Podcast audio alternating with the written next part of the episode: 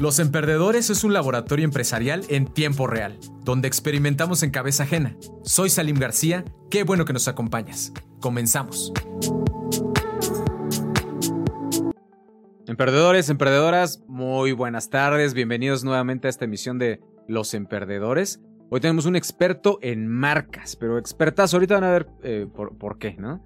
Eh, y nos va a estar hablando de la importancia de las marcas. Pero a nivel legal y también un poquito a, nivel económico, Omar, ahorita te doy la, bienvenida. Además, déjame primero charolear ahí, presumirte aquí en el, en el programa. Entonces, pues sí, vamos a, vamos a extraer bastante conocimiento en el tema de marcas y vamos a entender pues, por qué si tú emprendes, si tienes una empresa o, este, o un negocio, porque sí es importante, sí es bien importante que Omar nos lo va a decir, este, registrar tu marca. Entonces, bienvenido, Omar. Flores de la empresa Eureka, que es tu despacho este, para llevar todo este tema de, marcas. ¿Por qué no nos hablas un poquito de eso? Te presentas este, para que la audiencia te conozca, Omar. Claro Bienvenido. sí. Muchas gracias por la invitación, Salim. Eh, es un gusto estar aquí con los emprendedores. Bueno, yo soy eh, Omar Flores, yo soy abogado de profesión. Eh, estudié una especialidad en, propiedad intelectual. Con el tiempo trabajé en empresa, ¿no? Realizando registros de marca en, en las empresas de Carlos Slim me empezó a gustar, eh, después hago la especialidad y se da la oportunidad de entrar a trabajar al Instituto Mexicano de la Propiedad Industrial. Al famosísimo INPI. Al famosísimo INPI y entro a la dirección de marcas donde trabajo pues más o menos como siete años. O sea, más o menos te la sabes. Más o menos, como siete años. Y bueno, pues dentro del INPI pues hubo la oportunidad igual de, muchos cursos, estudié una maestría en Derecho de las Tecnologías, tecnologías de la Información y Comunicación. Y pues tuve la oportunidad de visitar algunas oficinas de marcas como la de Japón y la de España. Entonces, pues nos hemos dedicado ya los últimos 15 años a el tema de registro de marca. Y posteriormente salí del INPI y pues decidí yo mismo eh, emprender y tener una consultoría eh, propia, donde nos dedicamos a estos temas legales, ¿no? Del registro de marcas, derechos de autor eh, y litigio también en estos temas. Que es Eureka hoy. Es Eureka, exactamente. ahorita, me, ahorita me cuentas de eso, ¿no? ¿Qué, qué penurias has, has, pasado ahí en el, en el, tema del emprendimiento? Claro. Pero pues también los éxitos, ¿no? Pero pues si quieres vamos entrando bien, bien, bien en, materia de qué onda con este tema de, de las marcas. Claro. A ver, este, Omar, normalmente, pues cuando uno emprende, tú me dices si sí o si no, eh, pues como que no te sobra la lana, ¿no? Este, normalmente emprendes con una mano adelante y la otra atrás. Sí. Y como que andas eligiendo muy bien tus gastos, ¿no? para qué me alcanza. Y creo, creo, es una percepción mía, que este tipo de cosas como legales, como, ah, pues ah, la marca, ¿no? y luego la registro. O, es más, ni siquiera sabía que la tenía que registrar. A lo mejor yo me inventé el logotipo y pues ahí lo uso. ¿Qué pasa, no? O sea, ¿tú, por qué crees que sí es importante tener eso en, mente? Aunque no lo hagas inmediatamente, o sí, tú, ahorita nos dices, pero ¿por qué? Bueno, de entrada las marcas son importantes porque son eh, las marcas se encuentran dentro de un género que son signos distintivos, donde se encuentran las marcas y también los avisos comerciales, las denominaciones de origen.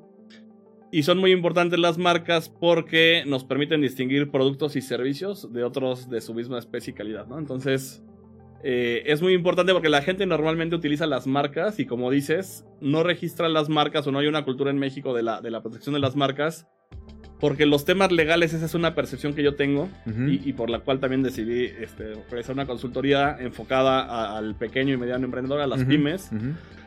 Porque eh, el tema de propiedad intelectual, que es que abarca marcas, derechos de autor, patentes, ¿no? Como tal, como, como una rama del derecho, es una rama no nueva, pero es una rama que, en México no se conoce mucho y eh, de hecho ni siquiera en universidades y en centros de emprendimiento se conoce muy bien. Entonces, normalmente el emprendedor mexicano lo que hace es, yo soy bueno para algún producto, soy bueno para algún servicio, y lo que más me urge en ese momento en el que no tengo muchos recursos, pues es salir al mercado vender, ¿no? y generar.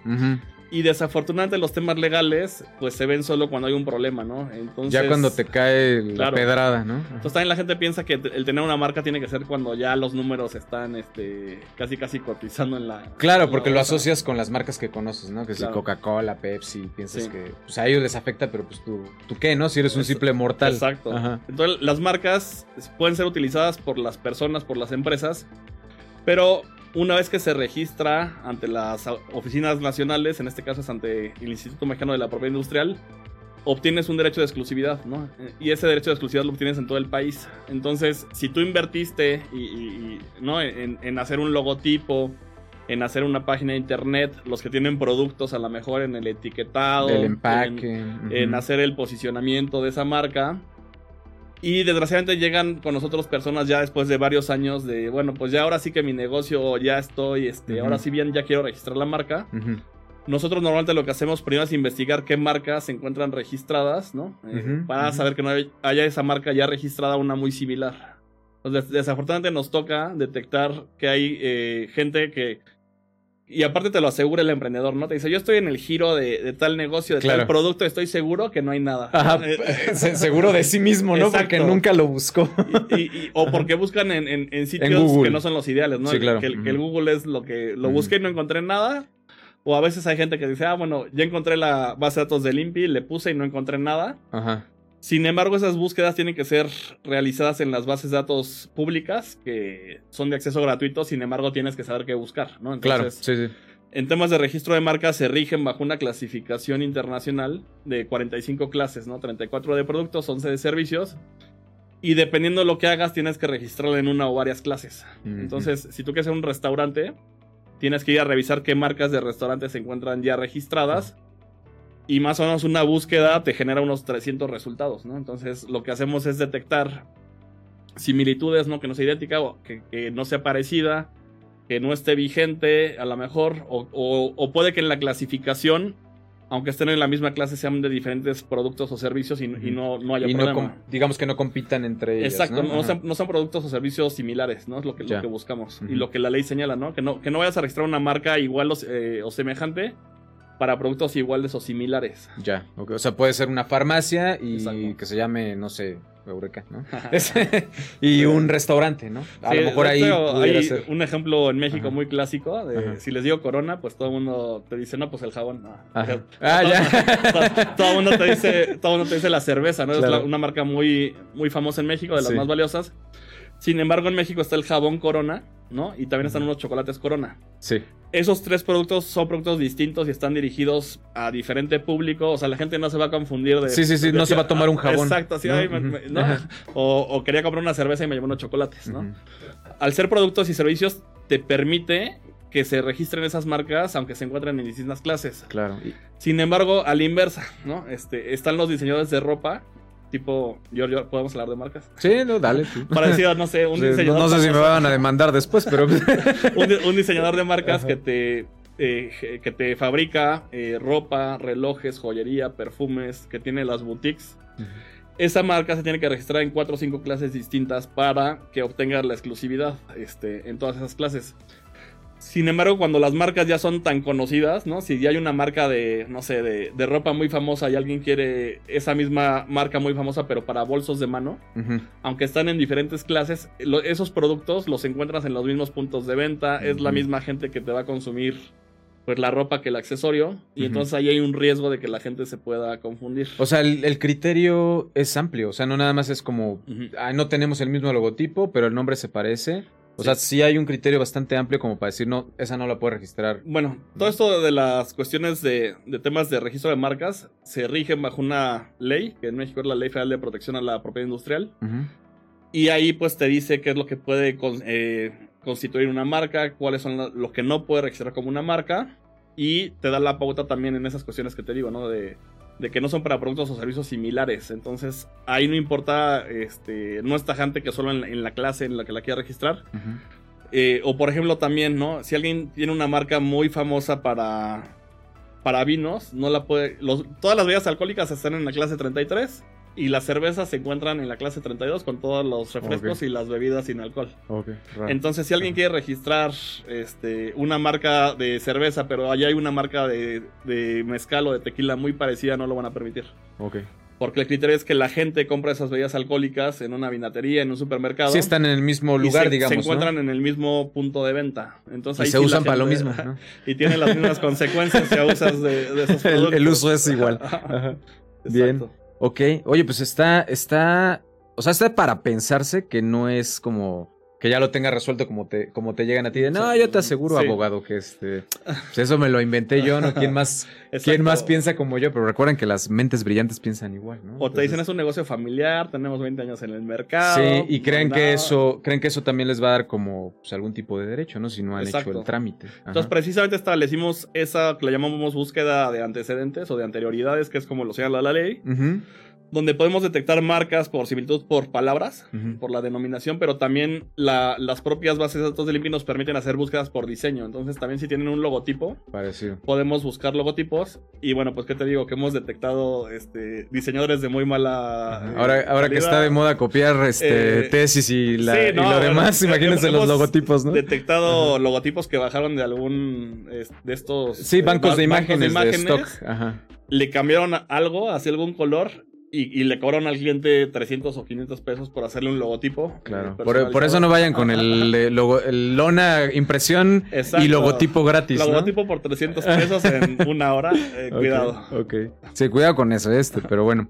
Oye, y a ver, en términos económicos, porque en términos legales, pues ya ah, por lo menos me queda claro que sí no es una decisión que cualquiera puede tomar porque pues tus criterios no van a corresponder con las reglamentaciones que ya existen, ¿no? O sea, y, en términos económicos, por ejemplo, pues yo qué puedo perder, lo que tú dices, ¿no? Por ejemplo, pensemos en un caso de una familia, ¿no? Tienes un negocio familiar y, oye, una panadería, vamos a decir, ¿no? Sí. Ya lleva desde mi abuelito, lleva 30 años y todo ese rollo, y qué tal que se pelearon y el primo, pues agarra todo ese prestigio y, nunca se registró la marca y, o sea, ¿te ha tocado vivir casos así? Sí, bueno, la ley establece sí hay en México algunos derechos que tienes tú en cuanto al uso. O sea, puede que una persona no haya registrado una marca y de repente venga año 2023 y la registre y, quiera ir a demandar, ¿no? Eso es casi como de, ah, voy, a ver si la, no la tiene registrada, Voy, y lo demando. Bueno, la ley establece algunos procedimientos. Si bien el, INPI se pueden registrar marcas, también tiene procedimientos para anular marcas, ¿no? Si tú puedes demostrar, por ejemplo, un uso previo, ¿no? E, esa empresa que tenía 20 años y nunca la registró, en el 2023 llega alguien y la registra y luego quiere demandar a esta persona. Sí. Entonces, bueno, puede contratar a un, a un abogado especialista, sería la recomendación. Y si se puede acreditar que esa marca se venía utilizando antes de, este registro, eh, con facturas y con pruebas eh, de, uso, se puede anular ese, ese registro. Entonces, esa es una posibilidad. Hay otra posibilidad que es también eh, un procedimiento que se llama de oposición, en el que si hay una marca en trámite y yo la detecto que alguien quiere registrar algo parecido eh, a mi marca o a lo mejor a una de mis clientes, podemos iniciarle un procedimiento y decirle, Impi, no le des la marca a esta empresa porque, tenemos estos, estos derechos, porque es una persona famosa, es un artista, es este tiene derechos de autor, ¿no? Se pueden argumentar bastantes cuestiones. Ok, ok, o sea que vamos, sí hay como, sí hay como defenderse, pero también no es como que ah. sea muy grato meterse en esas cosas, ¿no? Y, aparte, bueno, la cuestión también es mucho más caro y más complejo ir a anular una marca que, registrarla. desde un inicio, ¿no? Perfecto, Entonces, ¿qué es lo que puedes perder también? Pues puedes perder lo que te digo, ¿no? Si tú generaste una idea de negocio, tuviste un concepto, lo llevaste a, una marca, un logotipo. Lo, lo, sacaste al mercado, lo posicionaste, tienes una página en red, este, y de repente a lo mejor te llega una infracción a tu negocio y te dicen, oye, ¿qué crees? Estás, eh, estás infringiendo una marca ya registrada, pues puede ser sujeto a unas multas bastante altas, ¿no? Te van a pedir que las bajes de internet, te pueden decomisar mercancía, te pueden clausurar el negocio. Entonces, eh, yo siempre digo, que al registrar la marca pues también compras un poco de tu tranquilidad, porque de esa forma ya nadie va a llegar a tu negocio, a tu casa y te va a decir, oye, págame porque estás este, utilizando mi marca. Y tú has llegado así a negocios de, oye, ¿qué eh, crees que bueno, con la pena? Lo, que he llegado a hacer es que tenemos clientes que ya le registramos sus marcas y de repente me dicen, oye, es que detectamos eh, eh, un establecimiento, una página de internet, una red social en la que están usando una marca parecida a la de nosotros. Nosotros como abogados... Eh, les podemos eh, acercar a esas, eh, personas y decirle, oye, estás, estás infringiendo las marcas de mi cliente, aquí están los títulos de registro de marca. Y si en 10 días o en X tiempo no dejas de utilizar esas marcas, no bajas esas páginas, te vamos a iniciar un procedimiento. Y esos procedimientos tienen eh, el riesgo de que les impongan unas multas bastante altas que si no se les hace caso a esos procedimientos, se dupliquen las multas y pueda llegar a un tema civil o penal. Ok. Entonces ahí es como cuando ya no es como un juego, ¿no? Sí, sí, sí, por supuesto. Ahí ya se vuelve muy serio el asunto. Entonces. A ver, tenemos, perdóname que te interrumpa. tenemos ahí un comentario este, en redes. Dice Limpi. En INPI la marca Corona está registrada 955 veces con distintos productos. Claro. No sé. no sé, Sí. pero ¿tú qué opinas? Sí, bueno, de, de entrada la marca Corona Gracias. puede ser de las marcas eh, más valiosas eh, de México, ¿no? Puede costar, no sé, 7 mil millones de dólares. eh, si, si lo buscan, a lo mejor es la marca más valiosa de México. Y la marca Corona, seguramente si ustedes hacen la búsqueda, es una búsqueda que se puede hacer en 45 clases. La cerveza se encuentra en la clase 32. Ya. Y entonces, que esa es la que nos interesa, ¿no? Esa es la que nos interesa. Y entonces, eh, Grupo Modelo, me parece que es el dueño de, de- de esta cerveza. Pues puede tener un registro o puede tener este 500 registros. ¿no? Claro. Sola- esa Ajá. sola empresa para cerveza. Ajá. Y adicional a esto, eh, puede ser que en esa búsqueda que detectaron, pues estén las marcas que les decía, ¿no? Las de los chocolates, las del jabón. Claro. este, de, Que no tienen ningún conflicto con la otra. Sí, porque no son competidores, ¿no? Son productos eh, distintos. Bien, bien. Oye, a, a ver, entonces regresando al- un poquito al tema de, de, bueno, que, que este comentario, fíjate, me da, me, me da la idea de una pregunta que te quería hacer, que va con respecto al valor que adquieren las marcas, Claro. que ya más o menos estás hablando de, de- de esa parte. Y es como un poco lo que me interesaba eh, plantearte o, o preguntarte es, a ver, una marca sabemos que va adquiriendo valor, Claro. ¿no? Que de alguna manera es medio intangible, o no sé, tú, a, a lo mejor hay una manera de hacerlo tangible, Sí. no sé, con los activos de la empresa, todo este rollo, ¿no? Pero, ¿qué riesgo hay de perder eso? ¿no? O sea, Claro. ¿qué- qué- cuando ya vas acumulando, digamos, todo ese valor de, de tu marca, nada más en prestigio, porque eso, pues a lo mejor no se puede tasar muy bien en términos reales, ¿no? Pero otras cosas que sí, ¿qué, qué riesgo existe de perder eso este, por un conflicto de estos de marca? Claro, bueno, pues de- entrada decir que las marcas son bienes intangibles. Es, la marca no es algo que yo eh, tenga un dibujo y, y vaya y lo guarde en una caja fuerte y ese documento tenga un valor, ¿no? Es, un- es algo que no se puede tocar. Sin embargo, ese, ese bien intangible al utilizarse en el comercio, al posicionarse, al invertir en publicidad, en ventas, en, en- en todo esto, va adquiriendo un valor por sí mismo y es por eso que siempre ven, ¿no? La, la lista de Forbes o que la marca más que valiosa la marca es es Apple y que cuesta. Entonces, eh, ¿quién es la persona que puede evaluar una marca en un momento determinado? El corredor público, que es parecido a, a un notario público. El corredor público es un experto en derecho mercantil que puede hacer mediante una serie de procedimientos. Hay varios, ¿no? Hay varios Sí, procedimientos. eh, llegar a una estimación de cuánto vale la marca en un momento determinado. Entonces, también muchas veces en las empresas se pelean y se, se liquidan las empresas o se pelean los socios. Y las marcas quedan ahí volando cuando a lo mejor la- el, el bien intangible sea más valioso de lo que tienen a lo mejor en, en- en bienes tangibles, ¿no? Claro. Lo que tienen en- Ujú. en, en edificios, en maquinaria. Sí.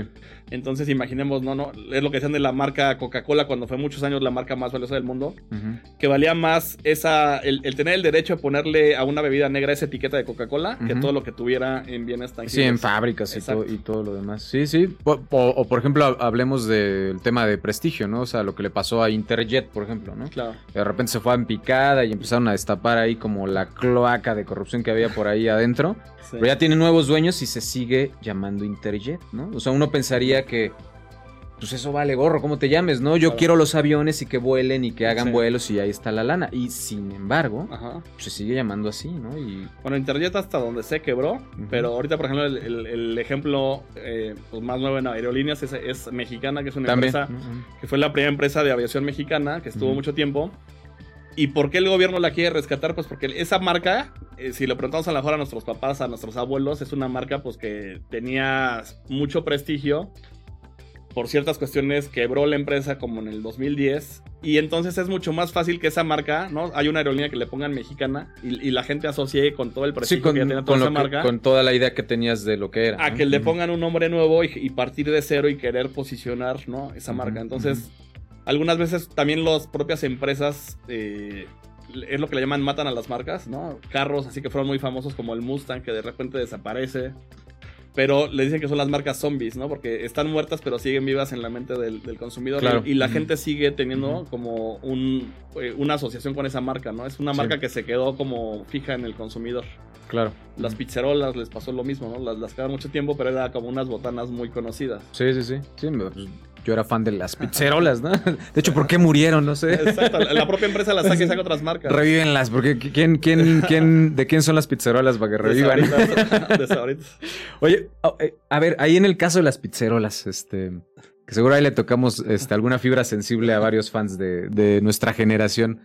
Eh, cuando una marca, digo, sí, cuando una empresa deja de usar una marca, dicen, ah, esto ya, a nadie ya le gustan las pizzerolas, ahora lo chido son el, los Doritos. Los Doritos 3D, ¿no? sí. Es, ¿Qué pasa con eso? O sea, se deja de usar y entonces ya ahora yo, yo, Salim García, puedo decir, bueno, pues ahora yo los voy a volver a inventar y me... ¿Me puedo apropiar de esa marca o cómo está el asunto? Bueno, pues primero decirles que las marcas, y eso también es que bueno que lo que tocas el punto, las marcas una vez que la registro, y esto es prácticamente lo mismo, primero que se obtiene una protección a nivel nacional, ¿no? En el, en el país en el que yo registre esa marca, voy a tener una protección que es el estándar es 10 años, ¿no? Entonces, y esa vigencia se puede renovar, ¿no? Si, si, si llegamos al año 10 y, la marca se sigue utilizando, yo vuelvo a hacer un trámite, renuevo esa marca y otra vez por otros 10 años. ¿Qué es lo que pasa también? Eh, sin embargo, la, la, ley te señala que las marcas tienen que utilizarse. Las marcas están hechas para vender productos o prestar servicios. Sí, claro. Y existe el riesgo de que si yo registro muchas marcas pero no las utilizo, eh, si alguien se interesa en esa marca, puede iniciar un procedimiento ante el INPI que se llama de caducidad, en el, que básicamente le dices, oye, pues este, yo quiero registrar esta marca, el INPI me manda un oficio donde me dice, oye, ¿qué crees? Esta marca pertenece a tal empresa, y este, te la cito como anterioridad. Yo puedo iniciar un procedimiento que, que básicamente es como una demanda, en el cual la persona a la que demando tiene que demostrar que ha utilizado la marca por lo menos los últimos tres años. Ok. Y esa demostración del uso tiene que ver con, con facturas, con publicidad, con eh, cuestiones de internet, ¿no? Entonces, eh, no solo es que la registré, la guardé y nunca la utilicé, ¿no? Son antes le decían marcas de papel, ahora ya ni siquiera se imprimen los títulos, ya son documentos hasta electrónicos. Ya. Pero también el, registrar una marca y no utilizarla conlleva un riesgo, ¿no? De que la puedas perder por falta de uso. Ok. Pues yo ya no he visto pizzerolas. Ahí, tú dices si te interesa asociarte para revivirlas. Ah, ah, ahí hay un ejemplo real, este, hablando de, la, de, los que somos como de la generación. No sé si conocieron los helados Danesa 33. Que vendían unos cascos de fútbol americano. Acá sí todo, acá en la producción y todo. Sí, sí. Entonces, esos helados, esos helados todos tenemos muy buenos recuerdos, porque a lo mejor nos llevan nuestros papás, nuestros Pues si algún centennial nos está este, escuchando, eran helados, güey. O sea, eran unos helados y vendían el helado en los cascos de fútbol americano, o la forma de un casco de fútbol americano. Claro. Y con el, esos fueron muy famosos en los 70s y en los 80s. La marca dejó de. salió del mercado, ¿no? Entraron muchas marcas en los 90s, el este, Bing, Holanda, todas estas. Y hace unos 5 años un grupo de Monterrey quiso registrar esa marca, ¿no? Danesa 33 le hicieron un, refresh. Yo sí la vi revivir. Un refresh, este, un. Bueno, tú sabrás más de estos términos cuando quieres. Un este, rebranding, Un rebranding, cuando quieres modernizar el logotipo. Pero conservaron los colores azul, este, azul y amarillo. Como dándole el gatazo. Exacto, obviamente más moderno. Y la, gente que lo conocemos, pues dices, oye, pues esta marca es de la empresa de los helados de. Sí, revivió, se ve más moderna. Y, bueno, a esa empresa le mandan un oficio y le dicen que crees esa marca, la tiene Grupo Herdes, ¿no? Entonces, que es un monstruo, eh, claro. es una empresa muy grande. Sin embargo, esa marca, en, esos procedimientos de caducidad, no pudo demostrar que utilizó la marca. Se y, la Y esa empresa, por falta de uso, perdió la marca. Y por eso es que puede salir al mercado esta nueva marca de helados que no tiene nada que ver con la marca original. Con lo se la bajaron a Grupo RC. Ahí para que lo, para que lo noten. Vamos a revivir las pizzerolas, Omar, ¿qué? Exacto. Las, pizzerolas he visto que los han revivido en los Doritos, que creo que le llaman Doritos Pizzerola. Ah, ok, no, pues Los Doritos tienen los Doritos Nacho, los Doritos este, 3D, Fuego. Este, tienen como muchas submarcas que la gente les llama así, pero realmente son marcas independientes. Bien, bien, bien. Oye, pues está, fíjate que eso está increíble, ¿no? uno pensaría que, pues no, pues ¿qué le vas a ganar a Grupo Verdes, no? Y mira nada más el... Sí, no, entonces esa es una recomendación para la gente y sobre todo la gente que no tiene el acompañamiento de un especialista. Nosotros realmente eh, asesoramos al cliente en tres momentos, ¿no? El primero es cuando registras la marca, ahí nace la exclusividad. Que ese es el mejor, ¿no? Es, lo mejor, ¿no? Tener ese derecho antes de que tengas, al, ¿no? Tener tú esa exclusividad. Después es, en esos 10 años de la vigencia, pues pueden pasar muchas cosas, ¿no? Actualmente es obligatorio presentar un trámite que se llama declaración de uso de marca a los tres años que registraste tu marca. Entonces, te otorgan tu marca hoy, este, 3 de octubre del 2023. El 3 de octubre del 2026 corre un plazo de tres meses para que presentes un, trámite. De si la estoy usando. Que le digas, sí, sí, estoy usando la marca en estos productos, estos servicios. Y de esa forma conservas tu vigencia los siete años restantes. El riesgo está en que si a ti nadie te dice eso, no te recuerda, Claro. la marca caduca en ese momento y tú vas a tener en mente de que tu marca... Claro, que tienes tu vigencia de 10 hasta el años, ¿no? 2033, exacto. Vámonos. Entonces, desgraciadamente hay gente que, no- que no- nadie te lo dice, ¿no? El INPI te entrega tu título de marca, no, no, te, no te lo dice, no te llega un recordatorio por parte del INPI. Ujú. Y también de repente hay muchos eh, pseudo despachos que, que toman los, los datos de la base de datos del INPI. ah, y andan, mandan ca- andan alertas. cazando. Al- algunos sí te ofrecen el servicio y otros te ofrecen cosas que realmente eh, ni, ni te existen, ofrecen ¿no? un papel y te, Te y ofrecen, ya. te ofrecen el posicionamiento legal de tu marca en internet, ¿no? ese, ese- ese ya me llegó a mí. Exacto. Ese ya me, ese justo así con ese título de posicionamiento legal de tu marca Sí. en internet. O sea, están vendiendo un dominio de in- en internet. Sí, es así como de lo, lo subo yo a mi página, a mi base de datos global y Ajá. eso me va a dar una, un indicio de que si usas tu marca. global que es internet. ¿no? Que eso, en un, que eso en un procedimiento real no te va a servir de nada. Y, y realmente te lo hacen de una forma con un lenguaje tan ambiguo que parecería que, que es casi casi el limpio el que te lo está Ya mandando. me llegó, ya me llegó. De hecho, de- me llegó por correo. O sea, todavía tienen Sí. la. Todavía tuvieron el descaro de mandarme así un sobre. Sí. Este. Y sí, o sea, no, no te dicen que es del INPI, pero te ponen ahí sellos y Claro. como- te lo hacen ver como un papel de lo- gobierno. los datos, tu, tu logotipo y bueno, luego te ponen hasta código de barras y... ¿no? Sí, sí, sí, te lo mandan como si fuera tu recibo del agua, güey. Sí, o sea, como si fueras a pagar Ajá. un... Y ha habido mucha gente que, que, bueno, afortunadamente nuestros clientes nos llaman, ¿no? Casi, le diría Ajá. casi, todo, casi toda la semana nos llama alguno de... sí, Oye, esto sí "A es. ver, no?" me déjame adivinar. y hasta les digo, a ver, fue de este, de esto, de este. Ajá, ajá, estos tres, ¿no? Exacto. Ajá. No manches, pues bueno, eh, no caigan en ese, en el- ah, ¿Puedes decirlo otra vez? como Bueno, es que les ofrecen di- diferentes servicios, ¿no? Hay uno que es para la declaración de uso de marca. Ajá. Ese sí es un trámite obligatorio que hay que hacer a los ese- tres ese años. vale la pena como ver qué onda. Ese, tengan mucho cuidado, ¿no? Una vez que registren su marca, apunten, en tres años tengo que hacer esto. Ujú. Pero de repente les ofrecen, eso yo he detectado últimamente, ¿no? Les ofrecen el posicionamiento de la marca en internet. Ese, ese es el que... y otro, fraude, ¿eh? otro ha sido el del registro del logotipo en Indautor para tener, según este, mayor protección. Pero pues es para el- composiciones literarias, ¿no? Para cuestiones artísticas o literarias. Entonces realmente obtienes otro tipo de, totalmente de derechos distintos. Sí. El, el proteger una obra artística o literaria, al hacer el registro de la marca, en el cual lo que quieres es tener eh, El usufructo. la, la exclusividad para productos y servicios en específico. Ok, ok. Pues entonces, ah, bueno, en resumen, mejor si pregúntenle a un experto, ¿no? O sea, porque si te vas al indautor, pues va, hay derechos de autor, pero Claro. eso no te da como derecho a comercializarlo, ¿sí? No, no, lo que te da la exclusividad es obviamente el derecho de la marca porque son áreas distintas y la protección es totalmente diferente, ¿no? Ujú. En el derecho de autor lo que se protege es la creatividad, ¿no? La originalidad de la obra. Y en el caso de la marca es la distintividad, que tu marca no se confunda con otra, eh, ¿no? Que, que tú veas una, que tú veas, que tú escuches o, o que, o que te genere la misma idea, ¿no? Porque son tres aspectos básicamente que los que generan la marca.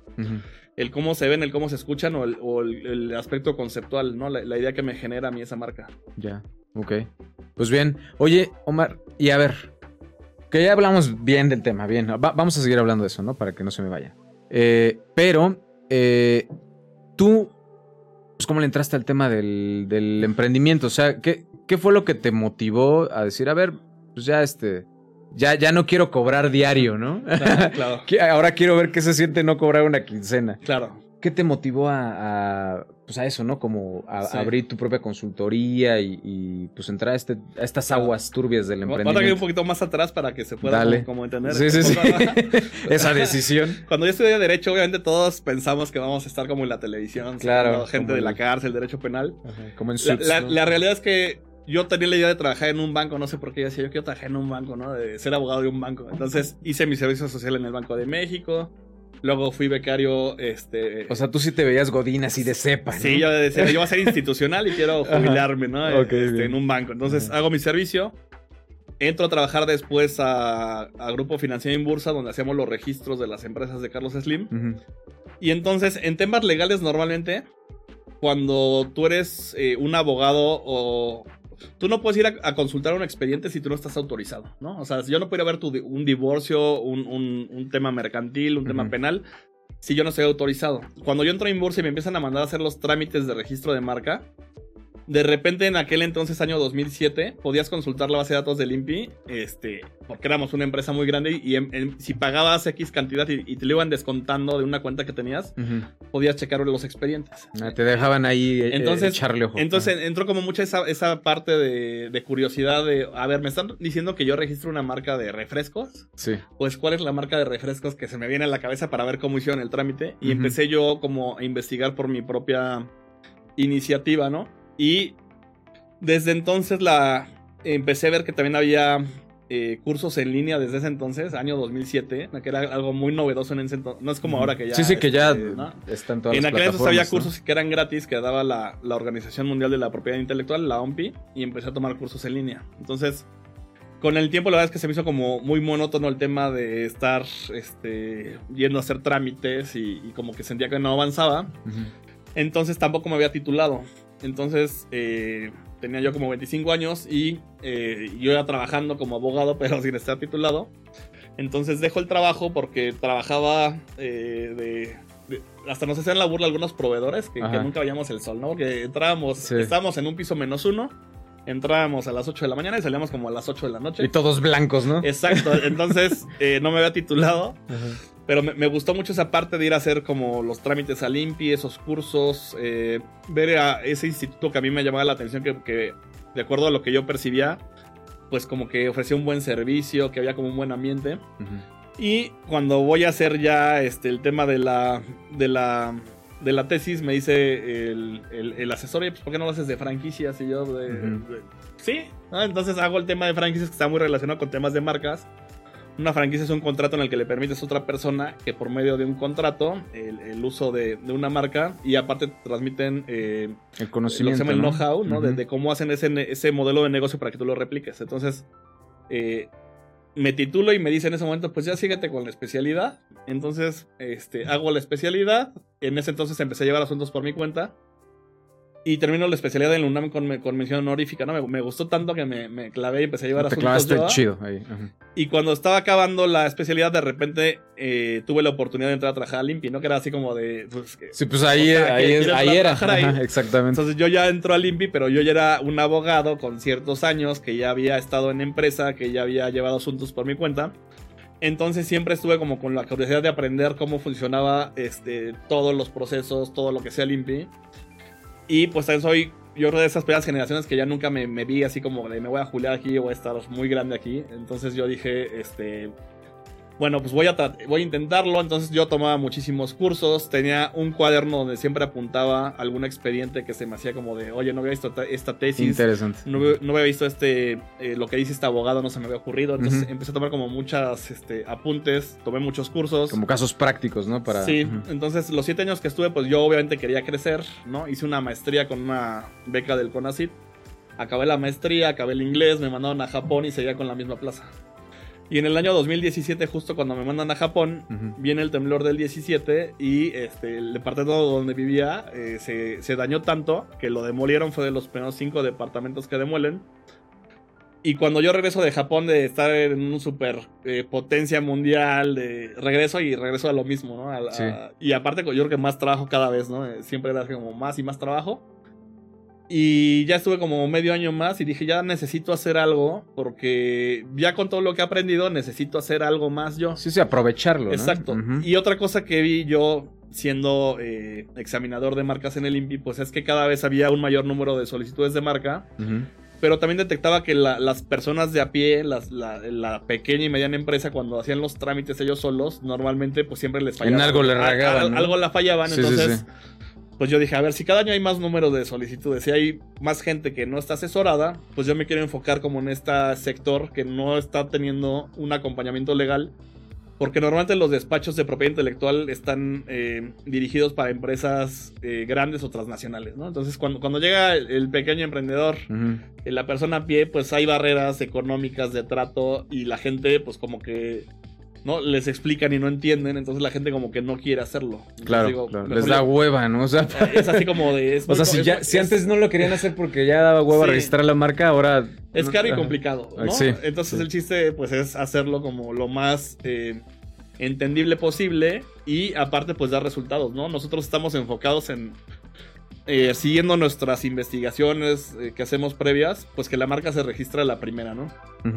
Esto depende obviamente de las facultades que tiene el propio INPI, pero nosotros pues tratamos de que se registre la primera. Ya, ya vas con un porcentaje de bateo ya, ya, muy reducido. Y de hecho nos manejamos en probabilidades, ¿no? Porque también hay gente que nos dice, oye, tú aseguras que vas a registrar la marca. Le digo, no. Porque tú no eres dueño del criterio. El, que te lo diga te está engañando porque eh, hay tres factores que tú no puedes controlar, ¿no? Primero, la base de datos del INPI no está en tiempo real, ¿no? Si hoy alguien registró una marca en papel en el INPI, no sabes. Se va a tardar como una semana en, aparecer en esa base de datos, ¿no? trae un desfase.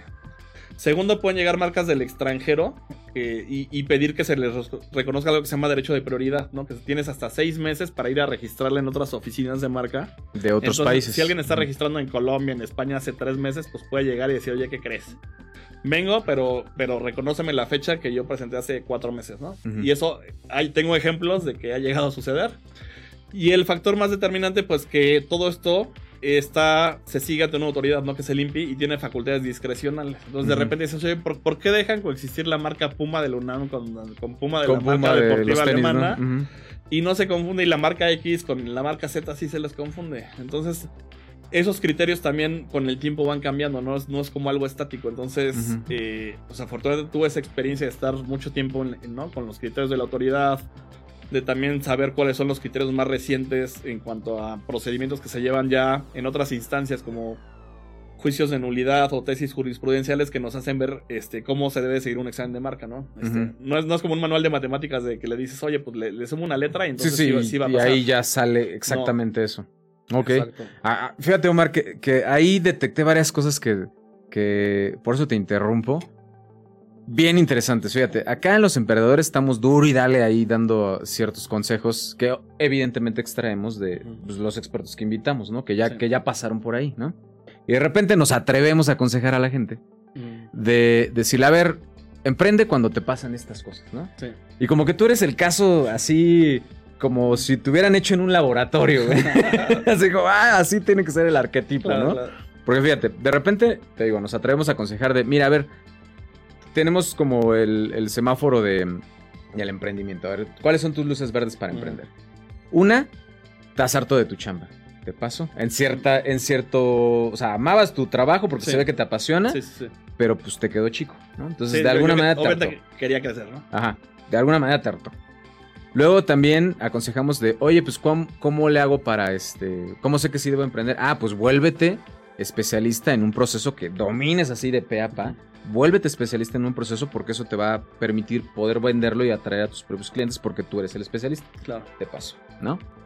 Luego decimos, a ver, no te inventes cosas que nadie necesita. no, no porque a ti se te ocurrió la maravillosa idea de el agarrador automático de cepillo de dientes, ¿no? y piensas que eso va a ser una excelente idea. No, no, o sea, detecta un mercado y lo acabas de decir. Lo acabas de decir. A ver, yo me di cuenta que estaban subiendo así, mira, los expedientes de registro de marca, ¿no?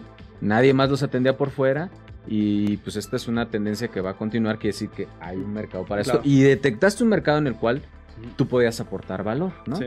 Entonces, pues ahí es otro consejo que veo que pues ahí te salió súper bien. Pero vamos, todo esto no es que nadie te lo haya enseñado, tú lo fuiste detectando ahí en el en, su momento, ¿no? O sea, lo, lo fuiste armando y como que entonces entraste a este tema del emprendimiento como suavecito, por así decirlo, ¿no? O sea, descubriendo, descubriendo poco a poco. Y hasta en el momento en que tenías como tus piezas bien armadas, ahí dijiste, ya, ¿no? Aquí le entro y ahí me fundo Eureka y de aquí soy, ¿no? Claro. ¿Y cómo te ha ido con eso? Bueno, pues, pues salí y aparte, déjame decirle que a mis 42 años, afortunadamente, nunca me, me corrieron de ningún trabajo en todos. Ah, qué bien. o sea, no, sé lo que es una liquidación. No, sé qué es un aguinaldo. ah, bueno, eso sí. pero, la realidad es que siempre tuve como esas ganas como de aprender más y, así cuando algo no me gustaba, era así como, la notaría me aburrió, este, los bancos me aburrieron. En el, el, tema de las marcas, como dices, yo creo que me apasiona. O sea, más que yo les diga que soy un abogado, que soy un abogado especialista, yo creo que soy un apasionado de las marcas. Y, es, y a veces la gente me pregunta, este, yo les hablo de, una manera como tan coloquial que a veces me dicen, oye, tú eres abogado, ¿no? Y ya luego les explico, no, pues mira, sí, tengo este, Ajá, sí, mira estudios, ¿no? Pero realmente pues me apasionó eh, este tema, ¿no? Y fue un mundo, pero cuando yo salí, yo les puedo decir que este, me iba de vacaciones al día siguiente y renuncié, y me, me fui de vacaciones con mi familia. Y le dije a mi esposa, este, renuncié, me dijo, pues ya te habías tardado. fue, lo que me dijo, mi, esposa me apoyó. Qué bueno que te apoyó. Y eh, pues nada, ¿no? Cuando, cuando salí, pues salí sin nada, ¿no? Salí sin una estructura. Yo ya como... Yo ya había llevado asuntos antes de estar en el INPI. Obviamente cuando estás en el INPI no puedes ser juez y parte y no puedes sí, claro. esto, ¿no? Pero digamos que yo iba a tener una experiencia previa de haber, eh, antes de entrar al INPI, llevar asuntos. Entonces dije, a ver, de lo que yo conozco, ya me voy a dedicar a hacer esto, ¿no? Eh, eso y algunos otros temas legales. Con el tiempo me invitan a hacer networking a los pocos meses y yo así de... ¿Y eso qué es? es? el networking que es, ¿no? Entonces, pues en el networking básicamente es ir a grupos de donde hay gente de diferentes eh, giros, de diferentes servicios y en el cual pues unos se recomiendan con los otros, ¿no? Entonces, pues llegué y la vez que le entendí un poco como al modelo, me gustó.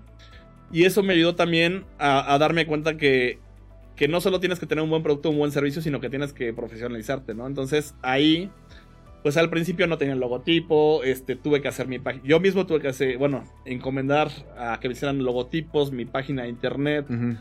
Con el tiempo ya constituí una sociedad civil, con el tiempo me di cuenta que necesitaba una oficina, este, y actualmente pues les puedo decir que tengo cinco años ya fuera de, de, un trabajo formal, ¿no? De, de, haberme salido emprendido, y pues al día de hoy ya con un despacho constituido, este, Afortunadamente nunca tuve la, la, cuestión de, híjole, este mes no vendí nada y, Ajá, tengo y, que y no cobro. Ah, qué bueno que te saltaste esa etapa también. Sí, no, esa, esa me la he saltado y siento pues que con el tiempo te vuelves como más asertivo y vas mejorando tus, técnicas, ¿no? De, y la gente también afortunadamente cuando das resultados, en, en, nuestro caso, pues te va recomendando. Te va recomendando, sí. Sí, por supuesto que este es sobre todo el abogado, ¿no? Es un, es un tema de, máxima. Doctores, abogados, es como de pura recomendación.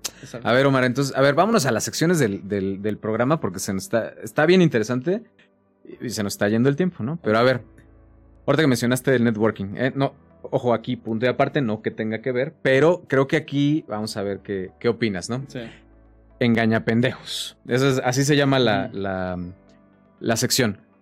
A ver, la premisa es esta cuando tú eres un emprendedor, pues estás en una situación vulnerable, ¿no? O sea, eres vulnerable, pero aparte con bastante necesidad. Por lo tanto, como tú dices, vas a estar como contratando cosas, ¿no? Porque las necesitas en ese momento. Que si la página, que si el logo, que si la asesoría, que si el. Que si el te pongo tu, marca en internet. y Bueno, ese tipo de cosas son aprovechadas por otro tipo de, emprendedores, ¿no? O sea, que, más bien están, andan cazando a ver dónde, a quién le bajan su lana, ¿no? Entonces, normalmente yo los tengo identificados así, sí comparten unas características ahí, este, tanto en su speech como quizá en su forma de ser. Para ti, ¿te ha tocado lidiar con engañapendejos? ¿O quién tú dirías, oh, mira, si te encuentras un cuate así, así, pues probablemente te está queriendo ver la cara? ¿Tú qué dices? Bueno, yo, yo les puedo decir un poco en mi experiencia en el, y lo he visto mucho en el networking porque pues ya les dije un poco mi experiencia legal. Te dije que algo tenía que ver con el networking. Lo, tiene que ver con mi experiencia legal que ya les platiqué, ¿no? El, que yo pueda darles una asesoría, o sea... Sin embargo, hay mucha gente que, que tú buscas en internet y, te, y encuentras así registro de marca por este dos mil pesos, por así unos precios que, están de risa.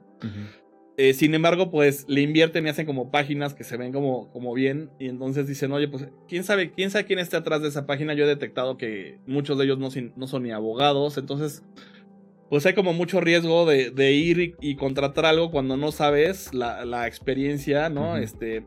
Y en temas legales no, no, se ve mucho. Yo siempre les digo, este, a ver, ¿ustedes se dejarían operar los ojos por su cardiólogo?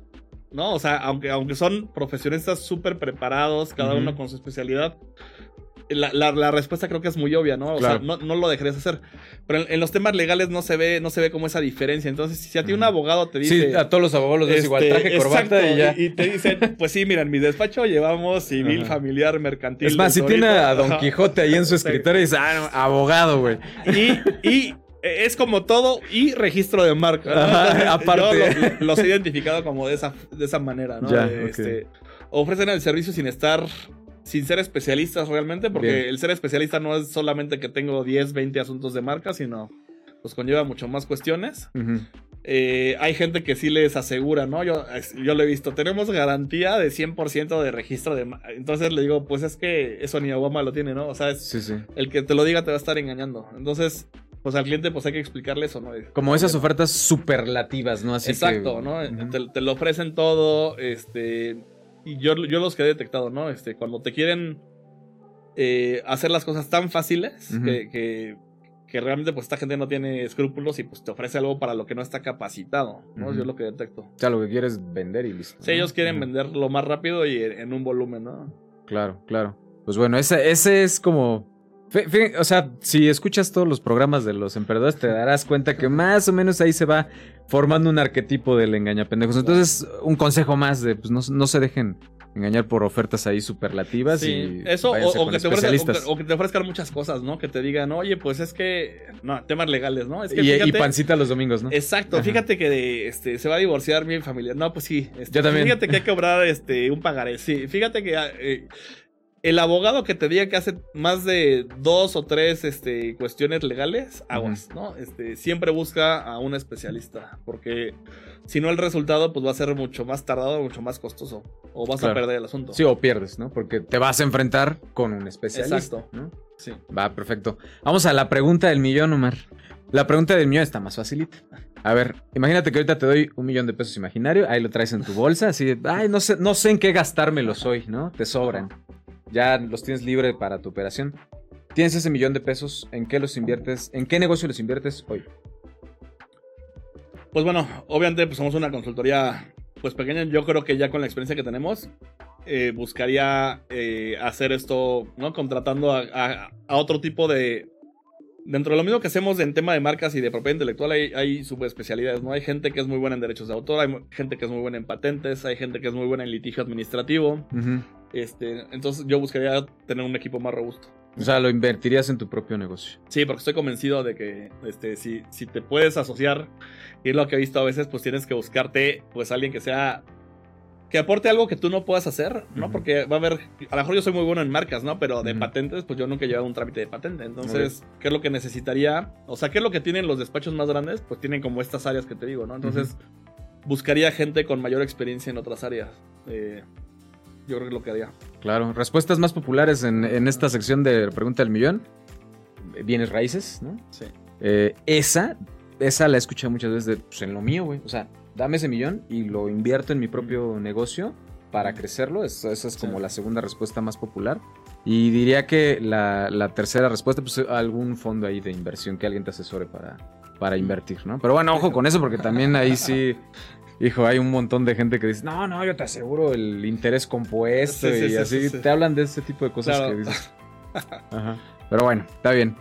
Qué bueno, eh. Felicidades que este, me da mucho gusto saber que te está yendo súper bien en, este, en tu negocio, que no es un emperdimiento, ¿no? Estás del otro lado, ¿no? Ok. Pero, a ver, Omar, ¿Qué penurias le has pasado a este tema del, emprendimiento? O sea, ¿cuál dirías que, oh, no, pues ahí sí, este, sí, sí, debía haber tomado este, otra decisión? O, déjame, te la planteo así. En toda esta trayectoria que ya nos contaste, ¿cuál crees que haya sido tu mejor decisión y tu peor decisión que hayas tomado en, esta trayectoria? Pues la mejor decisión yo creo que fue atreverme, ¿no? Yo, yo, calculaba así de, a ver, si yo llego a los 40 años me va a dar mucho miedo. Yo, yo haciendo este casado y padre de familia, decía que... Soltar la estabilidad, güey, ¿no? Eh, exacto, porque te, acostumbras a, Y es como muy complicado el decir, oye, pues es que tengo algo, ¿no? Este, a lo mejor no, no, gano mucho, pero es seguro y cada quincena. Sí, no, y tu familia también, porque ya tiene ese modo de vida. Pero, pero al mismo tiempo, el, que me haya pasado del departamento y el tener un hijo de un año en ese entonces, decía, pues es que ¿qué le voy a ofrecer a, mi hijo con, con este salario? Y aparte lo que, lo que yo buscaba era como, eh, a ver, el puesto que quiero, que es el que sigue, eran como 5 mil, 6 mil pesos de diferencia. Ese ya te lo pone el presidente, güey. Entonces hice, como un razonamiento y dije, ¿me va a cambiar mi, calidad de vida? Nah. Entonces dije, ¿sabes? A lo mejor nada más te va a traer más chamba, güey. Y el haberme quedado sin nada de la noche en la mañana, así con lo opuesto, porque yo salí a trabajar y ya no volví a entrar a mi departamento, fue decir, se me quitó el miedo, ¿no? Ese miedo de qué voy a hacer. O sea, me di cuenta que, pues, por lo menos de comer, nunca dejé de comer afortunadamente. Entonces me quité ese miedo. Y con todo y la tragedia que te pasó, ¿no? Con todo y la tragedia. Entonces yo creo que eso fue así como de, no, no, no les va a pasar nada, no van a dejar de comer. Sí, sí, ya toqué, ya vi que cómo es el infierno, no está tan caliente, güey. Pues yo, creo, yo, yo, estoy consciente que la gente no se muere, yo creo, ¿eh? Este, de hambre no te mueres. O sea, eh, buscarás la manera, buscarás ayuda, este, pero de eso no te vas a morir, ¿no? El, pero lo que sí es intentar hacer algo, ¿no? Y no quedarte con el, oye, ¿qué hubiera pasado si yo, este, ¿no? Lo hubiera hecho. Bien. El, yo hubiera. Sí, el hubiera sí de repente pesa, ¿no? Pesa, pesa bastante ese tema de, del, hubiera. Pues qué, qué bien, qué bien, Omar. Este, a ver, ahí, porque todavía nos queda tiempo en, las secciones y quiero preguntarte lo, siguiente. Em, para un, o sea, ¿cuál sería como tu recomendación en, términos de, para un emprendedor que tiene justamente esta reticencia de sí quiero, pero no, este, me da miedo? Eh, ¿Cuáles serían como las señales, las luz, la luz verde, ¿no? Así de, oye, si detectas estas cosas, pues aviéntate, ¿no? ¿Cuál, desde tu perspectiva, claro. ¿Cuáles serían esos semáforos verdes para emprender desde tu perspectiva? tú ya dijiste como, como algunos, ¿no? Ya los muy identificados, pero yo creo que cuando algo te apasiona, o sea, cuando algo te gusta mucho, pues realmente ya no es como un trabajo, ¿no? El, que, el que a mí me busca alguien ahorita a estas horas y me diga, oye, tengo un problema con una marca, este, algo, pues ahí me puedo clavar y... Así no es de, ah, no, yo ya salí. Sí, sí, sí. y antes cuando yo trabajé en, era así como, era cuatro y media y ya, si, si, era media hora más... Era Bien religioso, güey. Exacto, ¿no? El, bendito este, gobierno, pues no, hasta mañana, ¿no? Entonces... Yo creo que si algo te apasiona, yo creo que es como muy buen indicativo de que Puede ser por ahí. Puede ser por ahí. Segunda, pues te tienes que especializar, ¿no? Este, cuando eres como muy genérico, pues todo mundo vas a todo mundo te va a poder reemplazar. Entonces tú necesitas es y eso lo, he visto, ¿no? Eh, estudia de todo, especialízate en algo y que la gente te conozca por eso. Entonces yo creo que en la medida en la que estés mayor, más preparado, pues tienes como más herramientas, ¿no? dentro de tu campo, de lo que te gusta. Si, si tú estás actualizado, tomas cursos, eh, contratas igual gente que te ayude en ciertos procesos, te va a hacer el camino más rápido, ¿no? a, diferencia también de la gente que quiere hacer todo. Ese es como, como el, otro tipo del el emprendedor, yo creo. El que quiere hacer absolutamente todo, ¿no? Así, oye, tengo que prestar mi declaración anual. No, pues mira, fui, al, SAT y me metí aquí y pues ya lo hice así, ¿no? Oye, pues es que tengo que mandar una presentación a mis No, pues es que me metí a Canvas y entonces pues ya hice este, yo mi propio logotipo, mi propio... No, todo lo quieren hacer ellos. Entonces yo creo que la gente se tiene que dedicar realmente en, lo que puede dar una diferencia y lo demás tienes tú que profesionalizarte y allegarte, ¿no? De la gente que te pueda dar el resultado más rápido, ¿no? Claro, no, y aparte, déjame añadir algo a tu comentario, si me lo permites. El pues cuando tú te cuando tú eres genérico, es decir, no eres especialista y, te vuelves genérico, pues cualquier otro genérico que venda más barato que tú, pues ya te ganó. Exacto. O sea, siempre vas a estar en esa guerra de precios de por eso encuentras páginas web de mil pesos, el registro de marca por 500, ¿no? O sea, cualquiera que venda más barato, como tú no tienes un diferenciador real, pues te va a ganar el cliente, ¿no? Entonces vas a estar ahí mendigando, este, pues eso. es una guerra de precios, básicamente. Claro, claro. Este, ¿y cuál otro ibas a decir? Este, pues era lo que te decía, ¿no? El, que te guste, el que te apasiona, lo que, lo que haces, que te especialices y en el que también pues dejes que las otras personas expertas en su área pues te ayuden a profesionalizarte, ¿no? Que no te quedes todo el tiempo como el emprendedor, sino que pues vayas buscando, ¿no? Veas qué es lo que requieres para ir creciendo. Claro. Entonces, pues tú necesitas gente que te ayude en ciertas áreas, ¿no? En la contable, en la, en la de marketing, en, la legal, ¿no? En todas las áreas vas a ir necesitando como soporte. Gente que sepa más que tú de eso, ¿no? Claro, que te pueda dar esa solución y tú dedicarte pues a, la parte, no sé si decirlo como de la, de la operación o del producto, pero todas las otras áreas que tú no cubres, pues dejárselas a, gente que sea el, profesional indicado.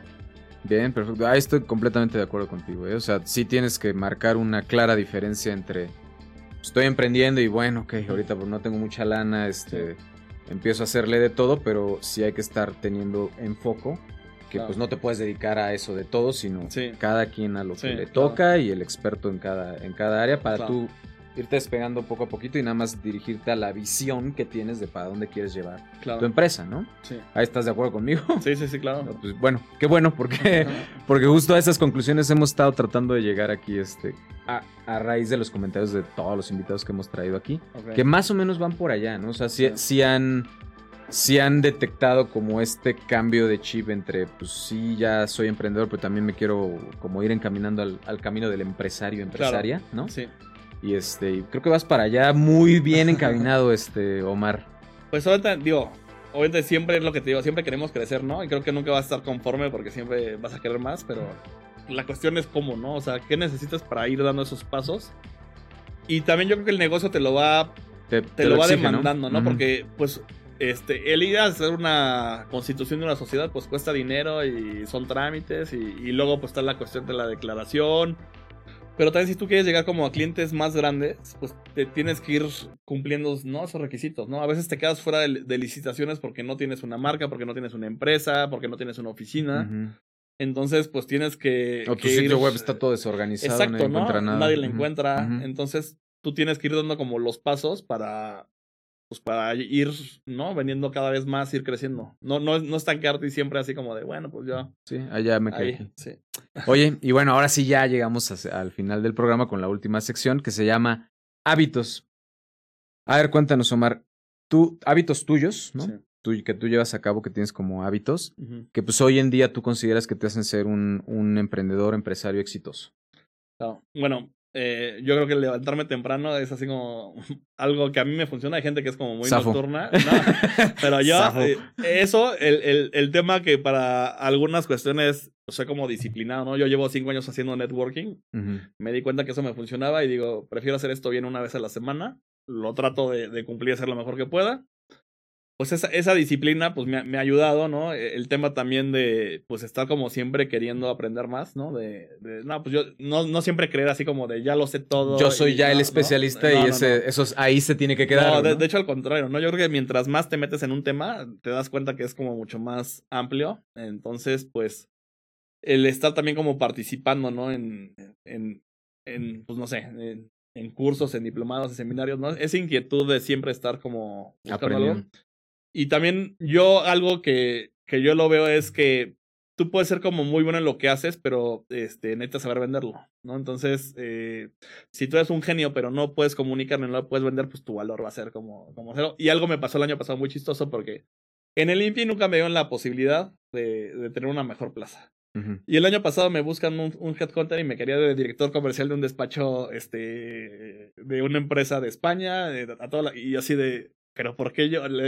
cuando me dijo la pregunta de, ¿tienes alguna pregunta? Le digo, ¿por qué yo? ¿Por qué yo? Porque sé que hay gente que, que tenía este, experiencia en despachos, este, maestrías en el extranjero. Le digo, ¿por qué yo? Y me dice, porque me he dado cuenta que la gente que sale de gobierno o, crea sus propios proyectos eh, no pasa como del primer año, ¿no?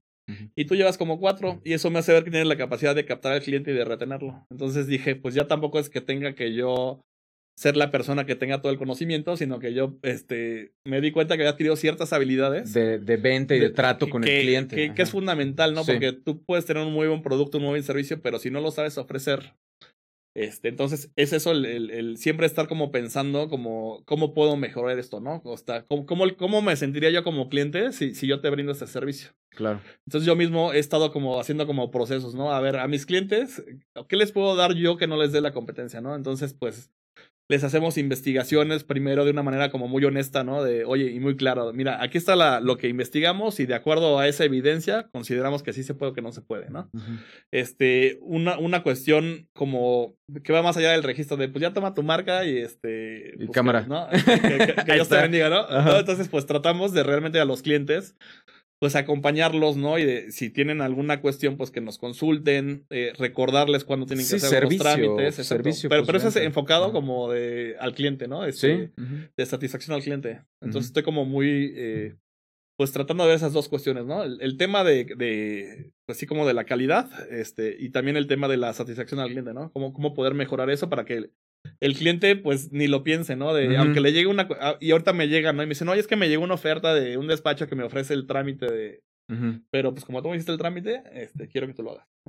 Claro, sí, sí, sí, por supuesto, ese seguimiento con el cliente y la venta es bien importante. Ya ven, en perdedores, porque ahí se me pusieron muy folclóricos en TikTok. Eh, lanzamos ahí un cachito de un programa diciendo, no, los diseñadores gráficos no saben vender, ¿no? No, que, pues es que son diseñadores, no son vendedores. Pero pues cuando ya estás en este tema de emprendimiento, pues los abogados también tienen que aprender a vender. Claro.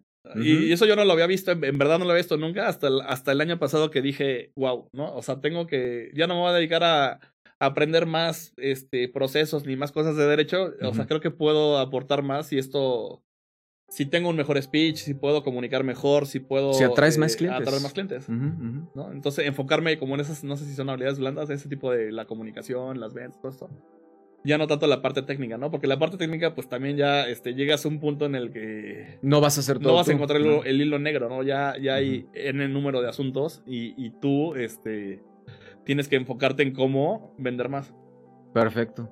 Pues muchísimas gracias, Omar. Neta, muy interesante el, tema, ¿no? Visto desde el tema, desde el tema legal, es otro mundo. Yo vivo este tema de las marcas desde el tema del marketing con mi empresa. Sí. Pero pues ya ven, o sea, aunque estamos, digamos, pegaditos tú y yo en tema de marcas, pues ni siquiera, ni siquiera estamos hablando de lo mismo, ¿no? Entonces, muy interesante. Muchas gracias por este, haber aceptado la, la, participación aquí en Los Emperadores. Esperamos traerte de vuelta nuevamente porque creo que nos quedamos con varias cosas ahí para platicar. Pero bueno, pues eso ha sido todo por hoy. Pero antes de, antes de irnos, antes de irnos, perdóname, tus redes para saber dónde encontramos a Eureka, ¿no? O sea, tus redes, ¿cómo te encontramos a ti? Sí, pues nos encuentran en la página www.marcaseureca.com, en Facebook igual Marcas Eureka, y a mí en lo personal me pueden encontrar como Jorge Omar Flores en LinkedIn, ¿no? Ahí son las que utilizamos. Pues excelente, ahí tienen un excelente contacto para todo este tema de, de marcas y pues Emprendedores, emprendedoras, esto ha sido todo por hoy y recuerden, nos vemos nuevamente en una emisión más de Los Emperdedores.